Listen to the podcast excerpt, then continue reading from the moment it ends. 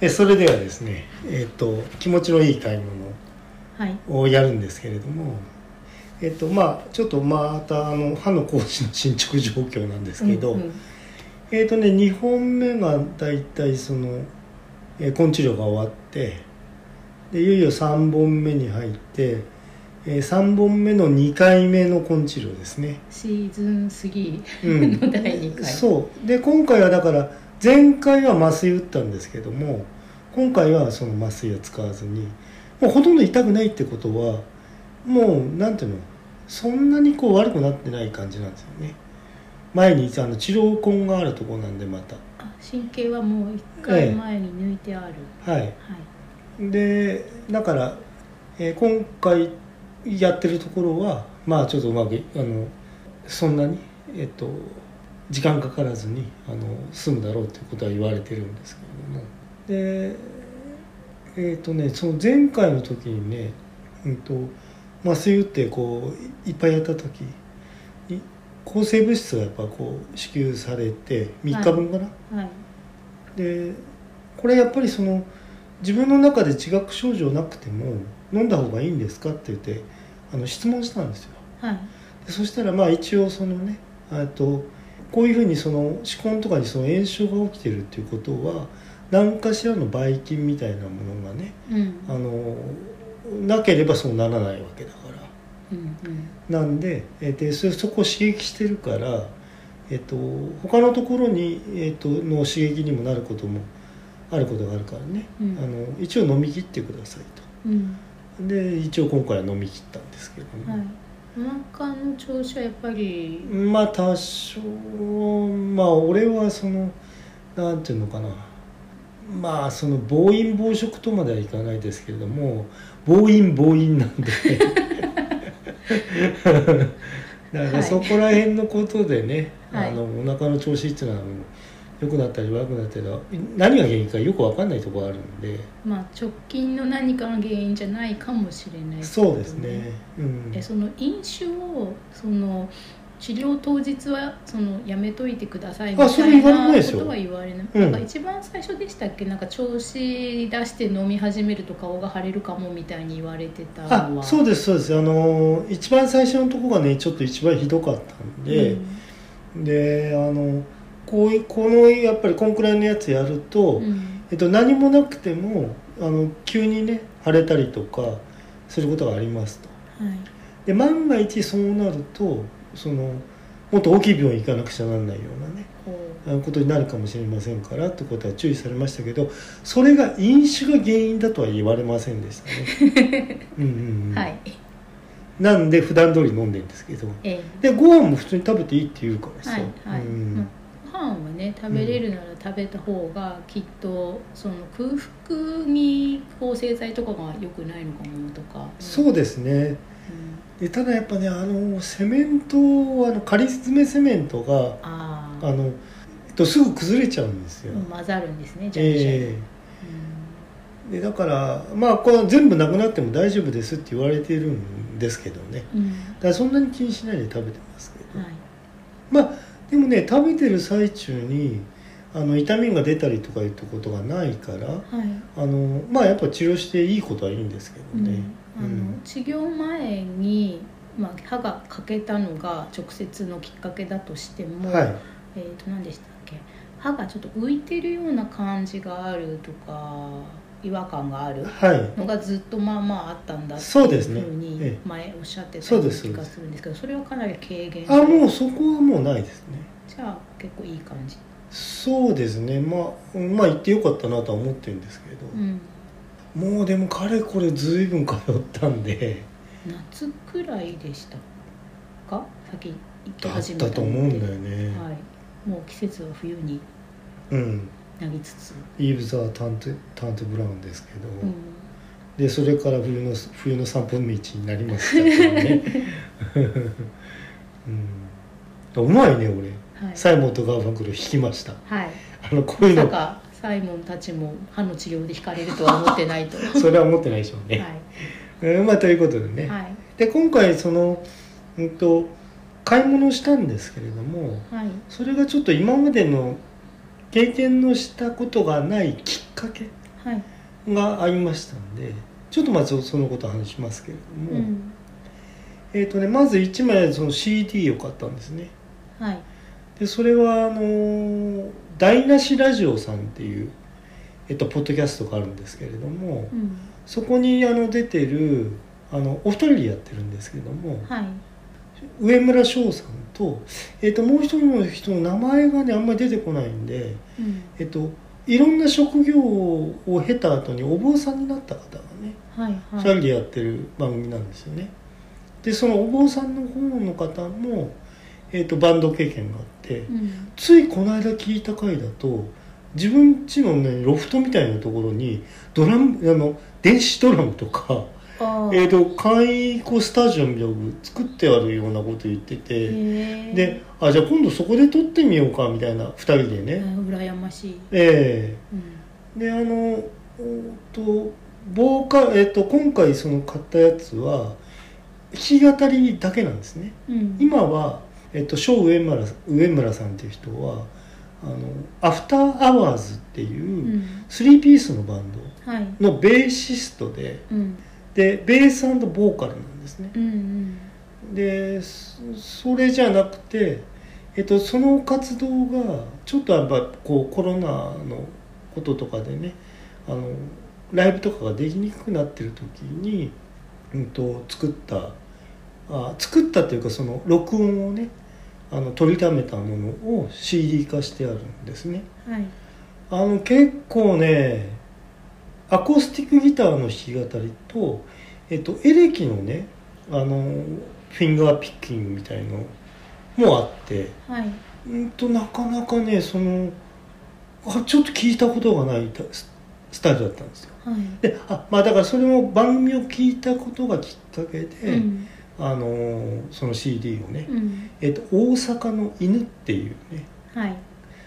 自主制作に近くてあのベースっていうところですかね、はいはい。あに置いてあるような。うん、個人で創作物を、えいろんな方に買ってもらえるようにできるはい。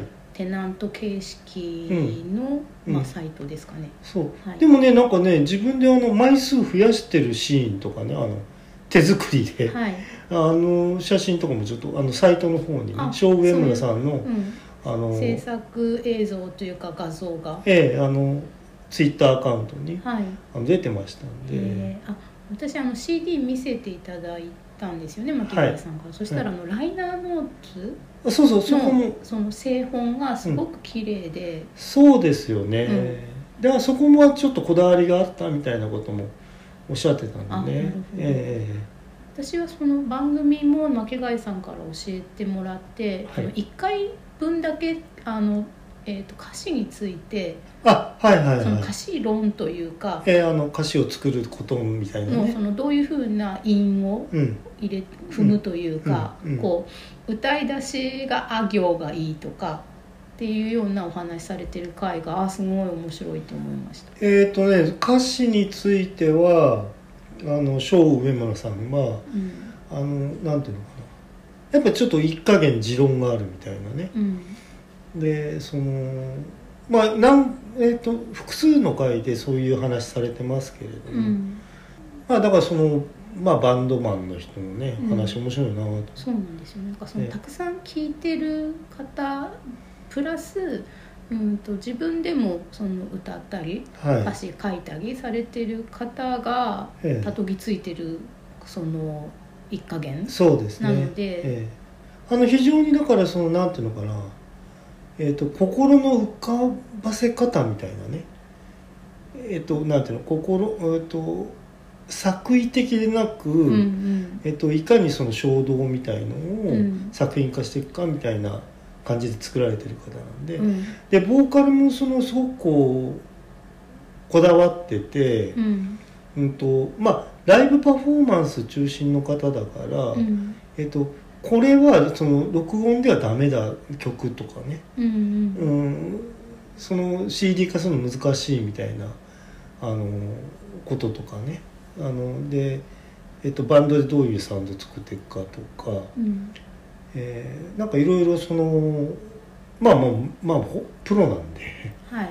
あれなんですけど。ね、うん。まあ、でもすごく大事なことを話されてるというか、そうまあ確信ついてるんですよね。うん。であのあとその「大阪の犬」っていうそのライブあの CD なんですけれども、はい。あの単なる弾き語りっていうかね全然なんかねギターもうとにかくギターうまくてはい。であと特にね印象的なのはスライドギターの使い方。がはい、あのあこんな風にスライドギター使ってうん、弾き語りされる人いたんだなみたいな、えうん。ーはいはい。それ印象的でね。う、ん。なんかすごく気持ちいい買い物だったなと思ったので、うん。まあ、もうひとしきり聞きましたけはい。どあの途中からどんどんどんどん速くなってっちゃうやつとかさ。うん。わざとなんですけど。はいはい。でそれを最初にそのあの全曲紹介みたいなことをね番組でされてて、うん、あちょっと音も流したかな。それ聞いて買ったんだ、うん。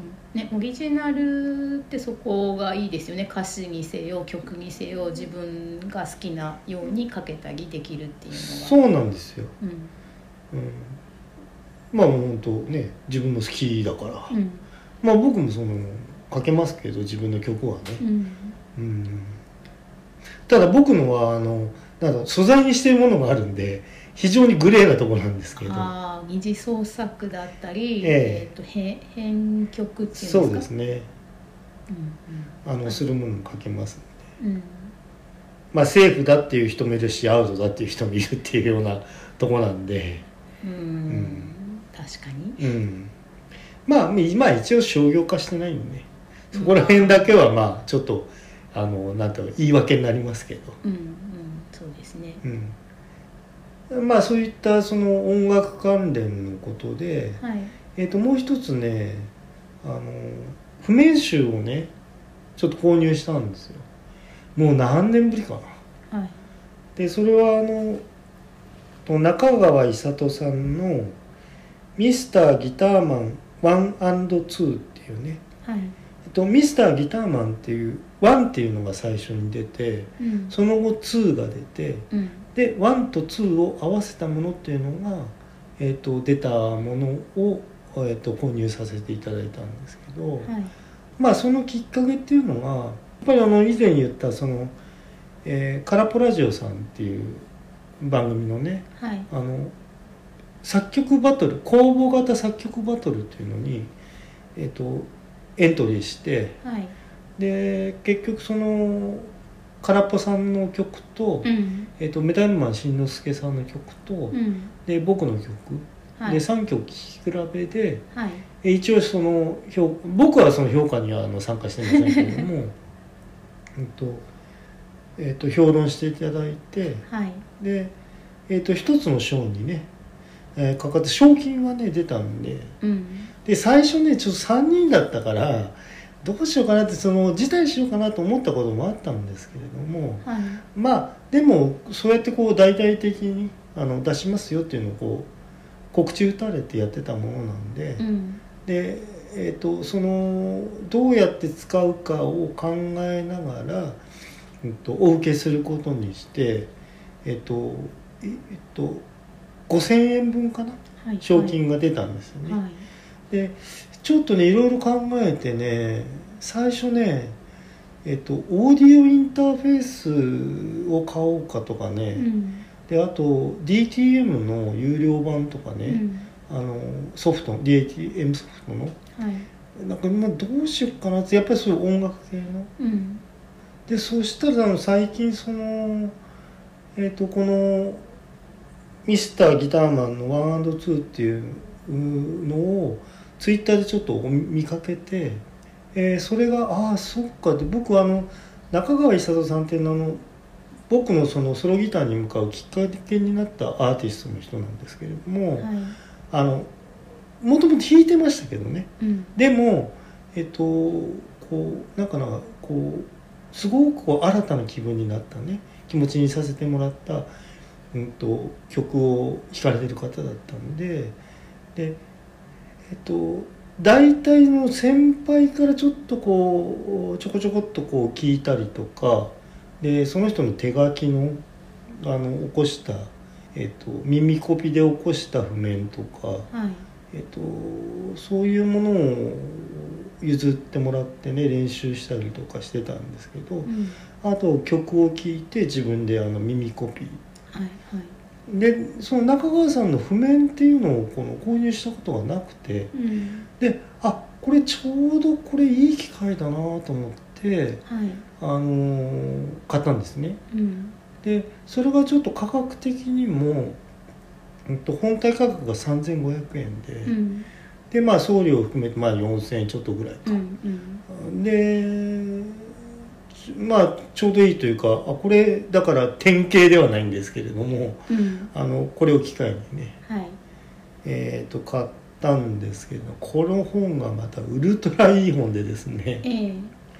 えっ、とまああの冒頭の方にその中川さんがそのこの本を、えっと最初に作ったきっかけとかその自分があのこういう音楽に携わることになったきっかけみたいなその文章はいあのたくさん書いてあって。うんでその中川さんのその意思としては、えっと、その単なるその譜面集みたいのは、えっと、テキストみたいなのを出してましたけれどもそういうこうなんていうのかなただ譜面だけが載ってるっていう本はあんまりこう作りたくないと。はいで一つの読み物としてうんうね、んあのトータルとしての読み物としてのものならっていうことであのこの本を出されてたみたいで。はい。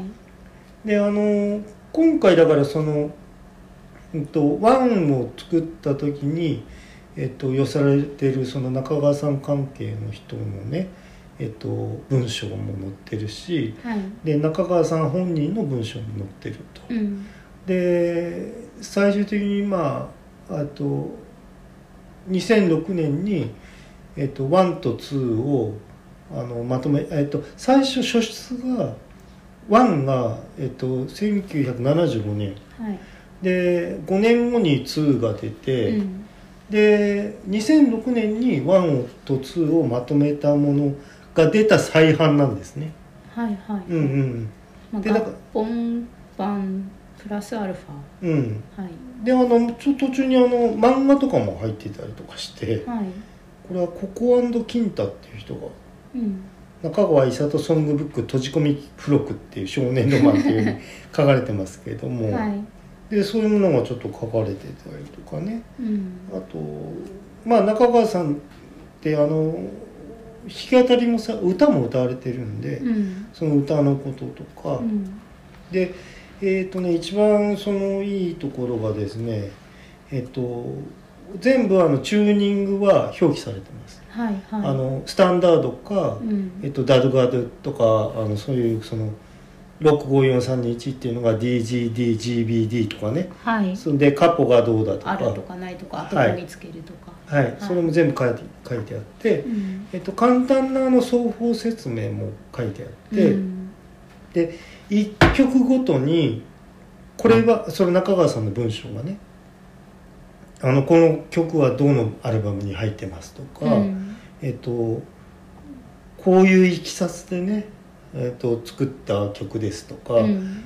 えっと、そういうその曲にまつわるその文章がついててでさらにあの双方のアドバイスうん。があの全曲についてます。はい全曲っていうのがすごいですよね。ええ。だからライナーの単なるそのライナーノーツ以上のあのなんていうのかな価値のあるね本なんで。うん。えっ、とまあまあ有名なその押尾幸太郎さんなんかもそのワンが出た当時からねそのまあもう自分はバイブル的に使ってたと。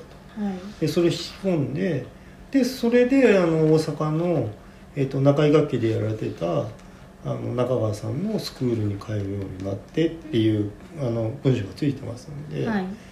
うん、まあ確かにうん非常にねいい本なんでねはい。えっ、とね曲数としては、えっと30曲以上入ってますね。34曲だったかな。うん。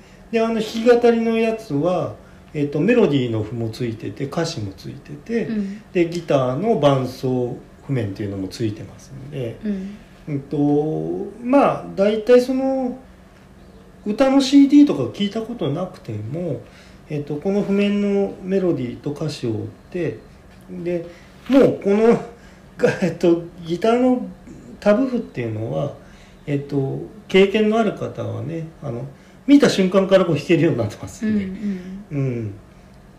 まあその引き込まなくちゃいけないってことはありますけれどもねあの、まあ、人前でやるとかさ、うん。うんあのそういうことになるにはあの引き込まなくちゃいけないですけれども大体もう、うんと、初見でうん。あの結構弾けるようなね。そうですね。ギターのタブ譜ってそれがいいですよね。ええ。何弦何フレット目をそうなんです。抑えるっていうのがまあ書いてあるので。書いてある。そうそうそうであのここをスライドしてとか、うん。ここハンマーリングしてとかうん。いうのが全部わかるようになってますので、うん。とてもねまあ今もう何本か3曲ぐらいちょっと,、えっと練習してるんですけれども、えっと僕が今だから最初に取り組んだのが「えっとオーパスイサト」っていう曲なんですけれどもちょっと、えーリズム感のあるねあのゆったりしたイントロから始まって、えっと、オンオンオンタイムっていうかオンリズムになって、え3連符がちょっと対応されるみたいな、えっと、シャッフル感のすごい強いね。でベースラインの強いあの今有名な曲なんですけれども、はい。でで大体もうそれは大体仕上がりつつあるかな。うん。ずいぶん練習したんで、ええ。これね弾き始めるとねずっと弾いちゃうんですよいつ練習されてるんですか？大体夜が多いかな、はい。おお家でですよね？そうそうそう車の中とか。あ違う違う違う。うちの中ですけれども、えーとねギター練習自体はねそんなにも家族に嫌がられることはなくて、うん。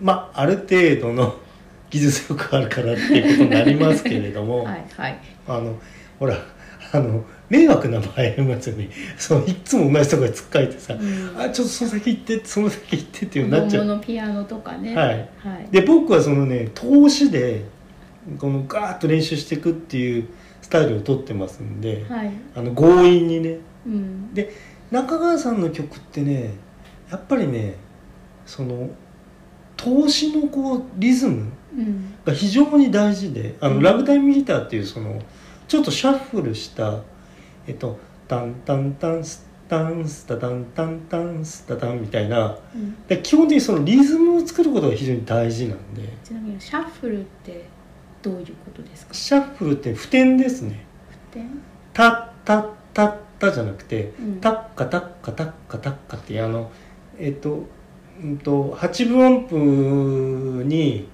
あ普天がついてるやつと16分音符でいえっと一区切り一区切りになってる。っていうのが、えっとまあジャズなんかもえっと one, two, three, four じゃなくて、うん。ワンネン、ツーネン、ワンネン、ツーネン見たくなるみたいな、うん。そのシャッフルリズムですね。シャッフルって言うんですよね。今ねみんながシャッフルって聞くと曲順を。ああ、そうじゃなくてシャッフルリズムですね。シャッフル弾むリズムってことですね。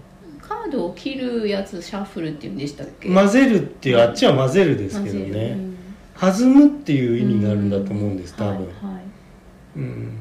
で、要するにさ、えっと、馬がこう、パッカパッカパッカパッカって走るみたいなね。うんうんうんそのリズムのことですね。ええで、だから、あのー譜面によっては、はいうんえっと、8分音符の2個つながってる、うんあの、音符イコール、はい。タッカってそのシャッフルの譜面にしてこれに置き換えなさいって言って普通にリズムあの普天書くの一時面倒くさいからあなるさほど。みなしで。見なしでだからこの「タタ」っていうのはうん「タッカ」って読みなさいっていうね書き方もありますけどはいね、はい。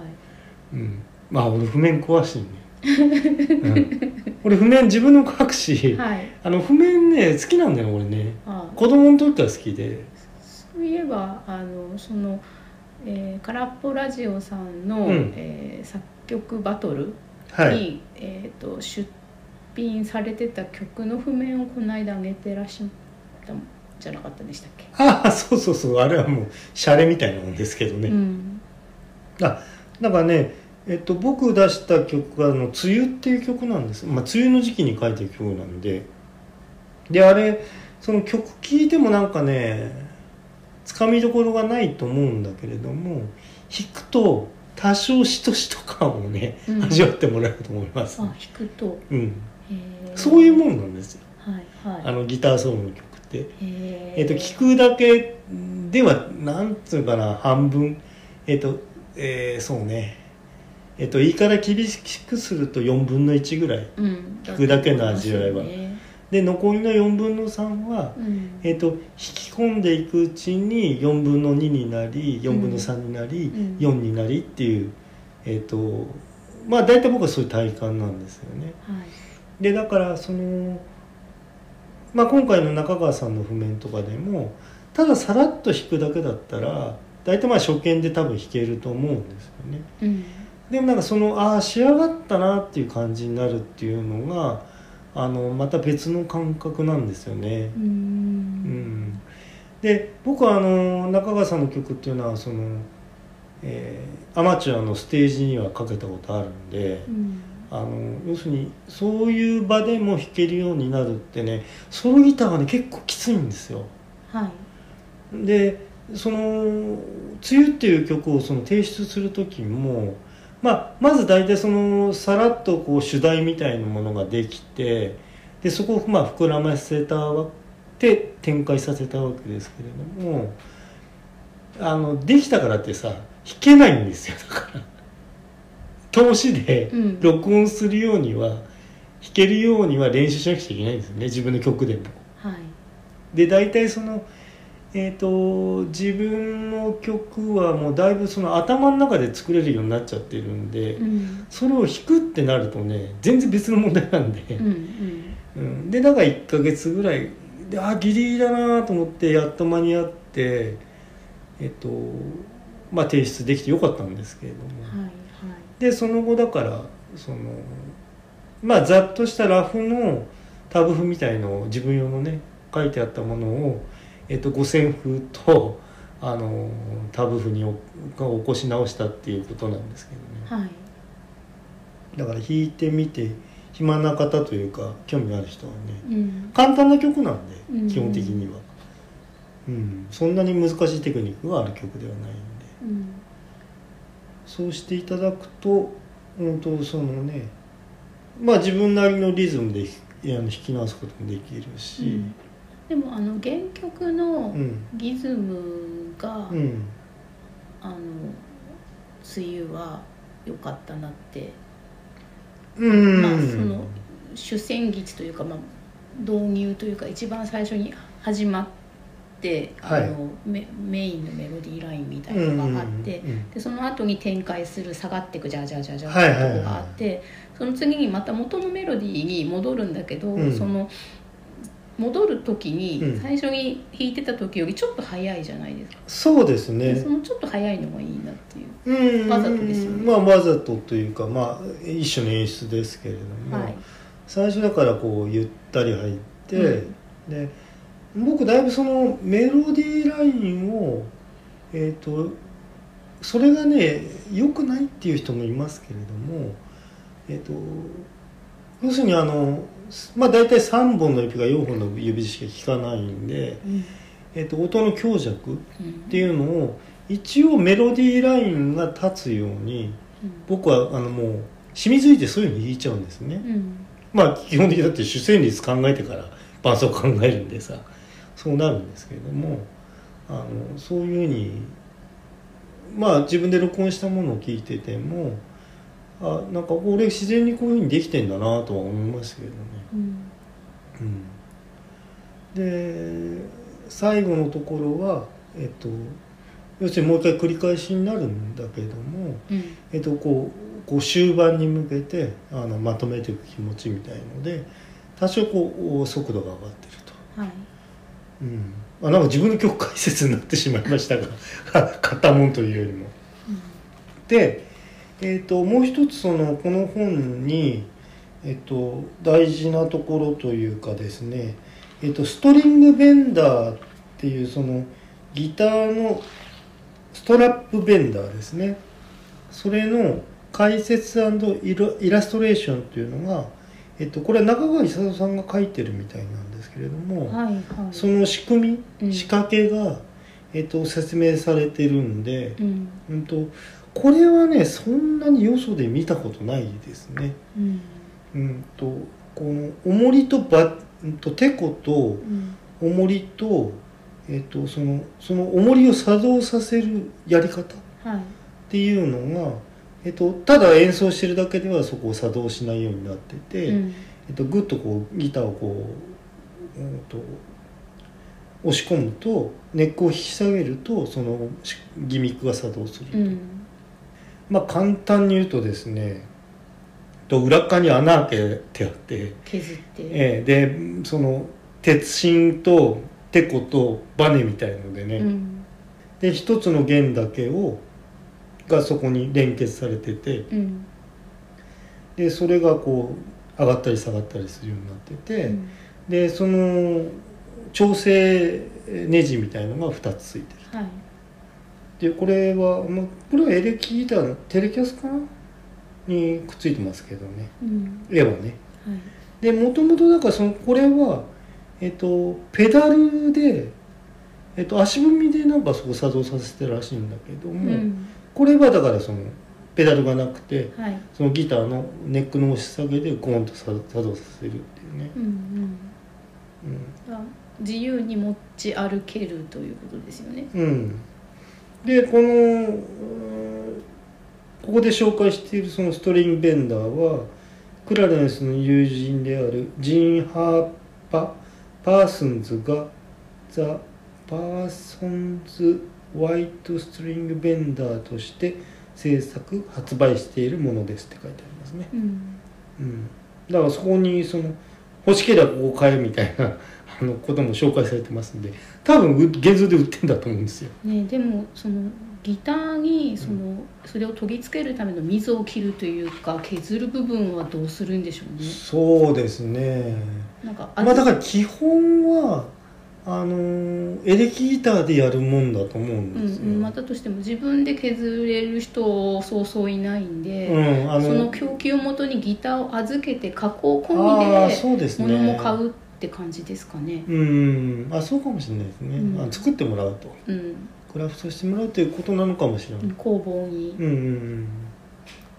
でなんかただあの中川さんはそのアコースティックギターにこれが仕込んであるっていうのを使ってましたんで。どうやって？わかんどない、こも削るとこななだってなんか空洞ですよね。うん、だからすごいなと思って買ったんだっていうのを見た時うに。ね、ん。うん。まあ、別に埋め込まマーなくてチンだっもたかな動くかもしれないけど、ううん。ん、外付けであるそのかな。うギター壊さないで。そう、うん、鳴りもうん。なるべく失わないようにうん。仕組んであったんだと思うんだよね、うん。まああのそのこの本を、はい。えー、と買うきっかけになったその自分のその、えー、と作曲バトルへの応募はいと、はい。そのそれに対して、えー、と評価してくださったあのカラップラジオさんにはねうん。あの大変感謝しています。ねお二人でしたよね。うん。そう。なんかもうちょっと集まったらなとも思ったんだけど。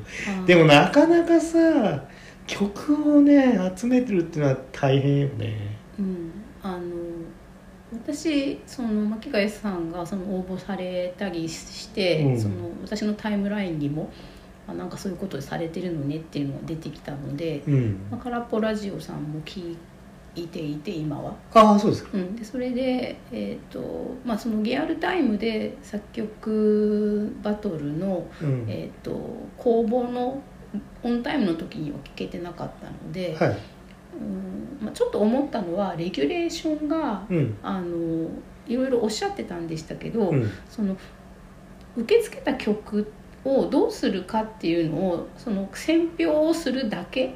あ流すのか流さないとかとあ、まあ、流すのは流すんでしょうけど、うん。うんうんなんか大抵曲を何か募集する時って、うん。うんとなんていうのテーマ曲募集とか、はい。そういうコンセプトがあることが多いから、うん。その送った曲がその後、うんと自分が自由に使えなくなったらどうしようみたいな気持ちももしかしたら持たれた方がいたのかもって、あそうですそねの集まらないとしてそこがあのそういうんじゃないんですって単に本当に比べ合うだけですってところをうんうんうんうん。強調されたらよかったのかもしれないあそうですね。もう何でもいいが自分の作った曲だったら構わないからっていうことだったらよかったんでね、でその後権利は全然こっちには来なくて、うんうんうん。ただあの未発表曲じゃないと応募できないものには今後応募できなくなっちゃうわけですよね。そこだけあの、そういうことが将来起こりうるリスク、そうですね、いうん。や僕もねそこはねちょっと思ったんですよ。はい。あの僕あの南北の DTM で作った曲があるんで、はい。えっとそれではなく、ん。新曲をと思って新曲考えたんですけど、はい。えっと空っぽさんはその昔に作った曲を、えっとリニューアルして、うん。えっと出してたかな、はいはい。うん、だからああそこそこ、まあ、過去作でもってことね、うん。うん、ありましたけどもね。ね、あのタイトルがちょっとずるいっていうふうに突っ込まれてたような記憶がうん。なんかほにゃららあるいはなんとかかんとかっていうのがなんかずるいよねっていうふうに言われてたよ。でもまあ確かに曲も前半後半の全然違う感じうんのターニングポイントがあって、うんうん。なんか2曲続けて聴いてるのかなっていう気持ちになって長さ的にも、うんうん。あ結構長い曲作ってましたからうん。ね、うんね、メタルマンしんのすけさんの曲はなんか私が好きなメロディアスなメタルな感じで。ああちょっとそう非常にこうキャッチーな弾きやすい聴きやすい曲になるんですよねうんまあ、私にとって、うんうんうんうんそう割とだから空っぽさんのはちょっとゴツッとしてるね。うん。でなんか女性ボーカル入ってもいいのになみたいに思いました、うんうんうんうん。なんか私がその好きで聴いてる北欧メタルうん。で女性ボーカル入ってるやつとか結構好きなので、うんうん。うんそう。まあ基本的にはまあ僕そのくらいかな。新しく買ったっていうかはい、気持ちのいい買い物としても、うん。そのこう今までにまたなかった体験からねうんうん。変えたものっていうこうん、となんか豊島さん買われたものあります？そうですね。なんかそういう何かきっかけで買ったっていうことで、まあ、まず音楽の方だと,、うん。えー、と全然私詳しくないし、うん。今今なお買った後もそんなに詳しくないんですけど、うん仕事場に、えー、と一緒に働いてる女性が、うん。同年代の女性がいてその人がここ1年くらいハマってる、えー、と日本人の、えー、と男の子たちうん。のそのデビュー前のセレクションからデビュー後みたいなのをこうずっとドラマというか、えー、とリアリティショー的にうん。やってでそれで、えー、とメンバーをセレクションしてメンバーを決めてそのメンバーでデビューしてそのデビューした後今こうなってますっていう活動がある、えー、と BE:FIRST っていう、うん。えー、と男の子7人のグループがいて。うんうん。で曲も自分たちで作ってるし歌詞も書いてるしで、えー、と踊りも上手だし、ね。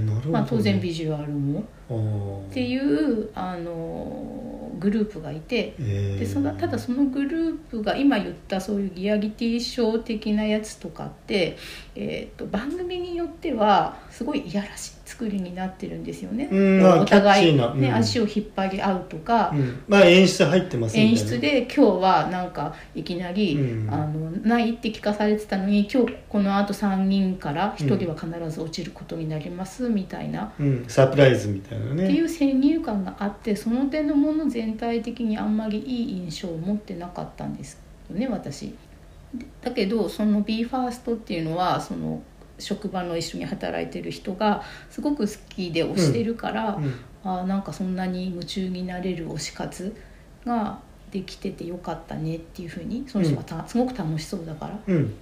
でそれでまああまりにも楽しそうなのでえそんなにいいんですかっていうふうにうん。聞いたらなんかそういう蹴落としみたいなことがあんまりなくてうん。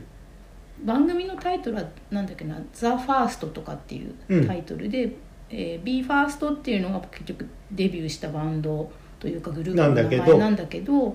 うんと一番ではあるけど誰も見下さないみたいなコンセプトになってて、うん。それで結構ね、えー、となんていうのマイケル・ジャクソンのそのソウルフルなというかキング・オブ・ポップスみたいなうんうん。王道っぽい曲とかすごいよくできてて、うーん。で最近、えー、となんか DVD とうん CD をうん。ぜひ見てくださいっていうふうに言われてうん。渡されて、見てみたんですうんよね、うん。そしたら実際はなんかレベルすごい高いっうん。て思って、うん。でそれでなんかこう今、えー、と2組目の CD と DVD がうちに来てるんですけど。なるそれ で結構良かったから、うん。CD はあの自分のうん。iPod に入れさせてもらって、ほどうん。何週か聞いてそれで、まあ、ちゃんと自分もお金を落とさなければ、うんうんとお支払いしなければっていうので、なおかつ DVD はギッピングとかしないので返したらもう入れないから、うんうんその特典の、えー、と DVD PV の DVD がついてる自分が好きな曲とが入ってるその BE:FIRST の、えー CD を買ったんですよね。なるほどなるそれで買ったよっていうふうにその職場の人に言ったらなんか本当に泣いてました。全然なんか自分の周りに、うん。その BE:FIRST のファンの人がいなくて、うん。なんか BE:FIRST のファンの人のことをベスティっていうらしいんですけど、なるほどね。やっとこれで話ができる人が増えたみたいな感じで。うんでその BE:FIRST のファンのベスティっていう人たち同士のそのファンコミュニティもうん。今現時点聞いてる感じすごくみんないい人で、うんうん嫌な感じが全然なくて、うんうん。でそれでなんだっけかなその人もなんかカバンにそのチャームとかつけてて、うん。ですぐ職場から近いとこにあるウェルシアっていう薬局あありますね。に行ったらそのレジの女の人に「もしかしてベスベスティ?」みたいに言われて「で私も好きなんです」なるほとかって、っていうことあるいうねのがあって、うん。それがなんか全然やっぱ嫌な感じじゃなかったらしくて、で言われてみれば確か私もその自分が好きなデビン・タウンゼントプロジェクト、まあ、うんデビン・タウンゼントですね、がフェスに来た時うに、ん。うんとサイン会があるからって言われて。でサイン会に、えー、と参加する、うん、条件が会場で売ってるパンフレットを買わなきゃいけないことくらいで、あとはその並ぶんだけど、うん。うんそれで持ってった私物にもサインしてもらえそうかなって思って、はいはい。でデビン・タウンゼントがやってる、えー、と別プロジェクトなんだけどぬいぐるみがあるんですよ。おそれでそのぬいぐるみを持ってたから、うん。会場にそのぬいぐるみを持っていくのにそのぬいぐるみがこうカバンのポケットに入れといたら、ーうん。顔の部分がはみ出しててああはいそれであその会場をそれでテクテク歩いてたら、そのフェスの会場で同じそのデビンのファンの男の子たち2人が「それって?」みたいな感じで声かけてくれて「うんいいですよね」みたいな感じでうんうんうん。なったのをちょっと思い出して、うんうんうん。その音楽とか推し活うんをしている人をさらに推すみたいな。うんうんうん文化がすごいいいなっていうのが気持ちが良かったのがまず一つ。はいはい。でもう一つは、まあ、やっぱりポッドキャストきっかけなんですけど、はい。前も何か別の時に話したと思うんですが「あのカレー三兄弟さん」っていう番組があって、うん。そこで、えー、と第1回からうん。第4回が、カレーをレシピから組み立てて、うん。実際に作ってみるっていう回が第1回から第4回だったんですね。うん。でそれで、えー、とノートにも記事で実際にレシピとかが出て料ると。とかはい。上げてくださってたんでうん。自分で作ってみようかなってうん。思ったんですけどやっぱりちょっとたくさんスパイスを揃えないと。あの種類をね。そそこはちょっとまあえっとレなんていうのかな。ハードルありますようね。はいはい。で全然家になくて。うん。でカレーリーフと,、えー、とマスタードシードくらいはうん。別件で買ってたんですけど、うん。それ以外に単品でいろんなスパイスがなくて、うん。どうしようかなって思っててでそしたらなんかえっ、と感想をツイートしたか何かの時に、うん。えっ、と豆のカレーうん。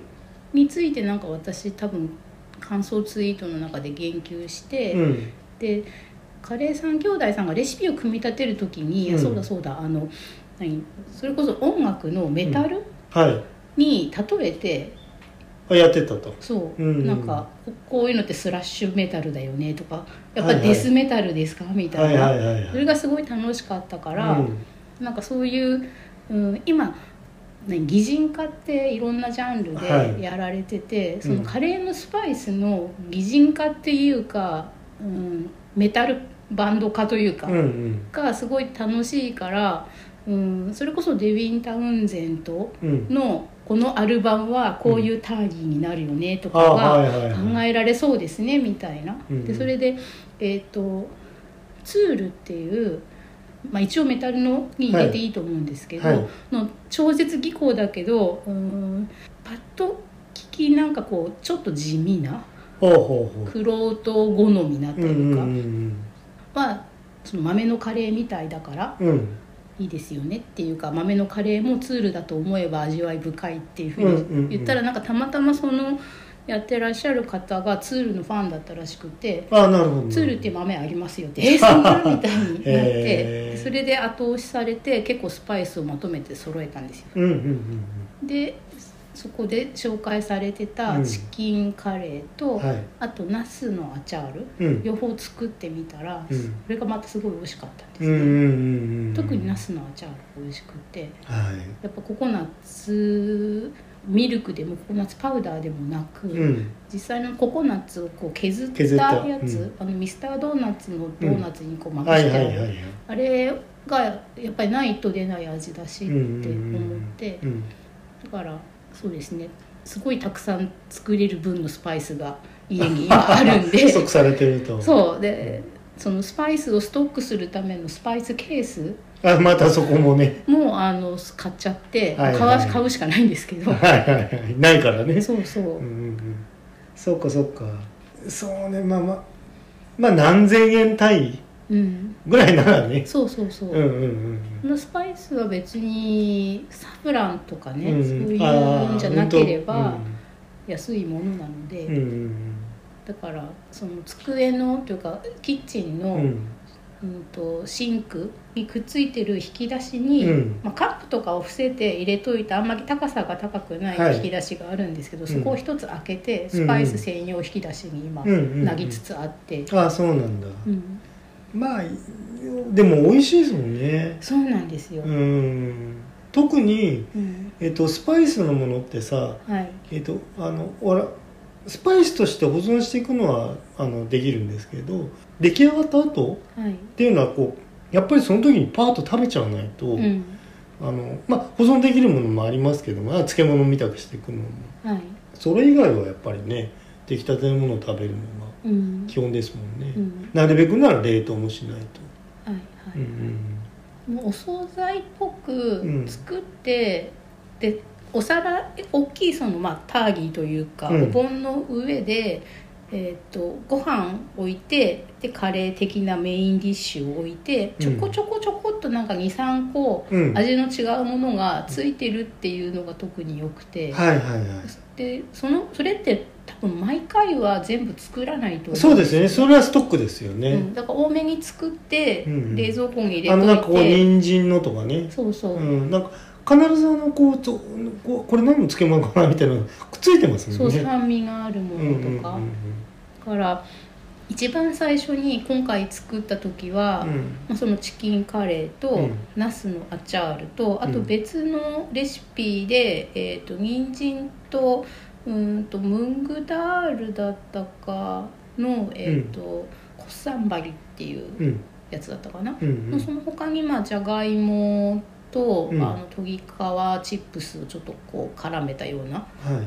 和え物とかをうん。なんかいっぺんに1日で作ったんで、うん。結構大変だって感じだったんですけど、うんうん。初めてだから全部見ながらだし。はいだけどまあ今はそうするとその全部食べちゃうわけじゃないので、ナスとかはまだ冷蔵庫に入ってるんで、はいはいはい。この後は作り足していけば、うんうん。毎日食べるのであれば、うんうんうんうん。まあねちょびっとずつちょびっとずつね。そう。あのなんかにえっとこうなんていうの？他のご飯のところにちょっとそれだけ食べるとそうかね。そう小鉢的なね感じで。できますよね。だからこれそのダイエットにも多分良くてああそっかそっか。そのご飯はちょっぴりでよくて、うんうんおかずいろいろで多分一つのものをたくさんどか食いするっていうスタイルがダイエット的に良くないんですよね。うんああなるほどね、うん、だからそのいろんなものをちょっとずつ食べると量がなくっても満足するというか気持ちがそ多分いっぱいになってお腹いっぱいっていうかそのボリュームっていう意味でお腹いっぱいじゃなくてもすごい満足度が高いんですようね。ん。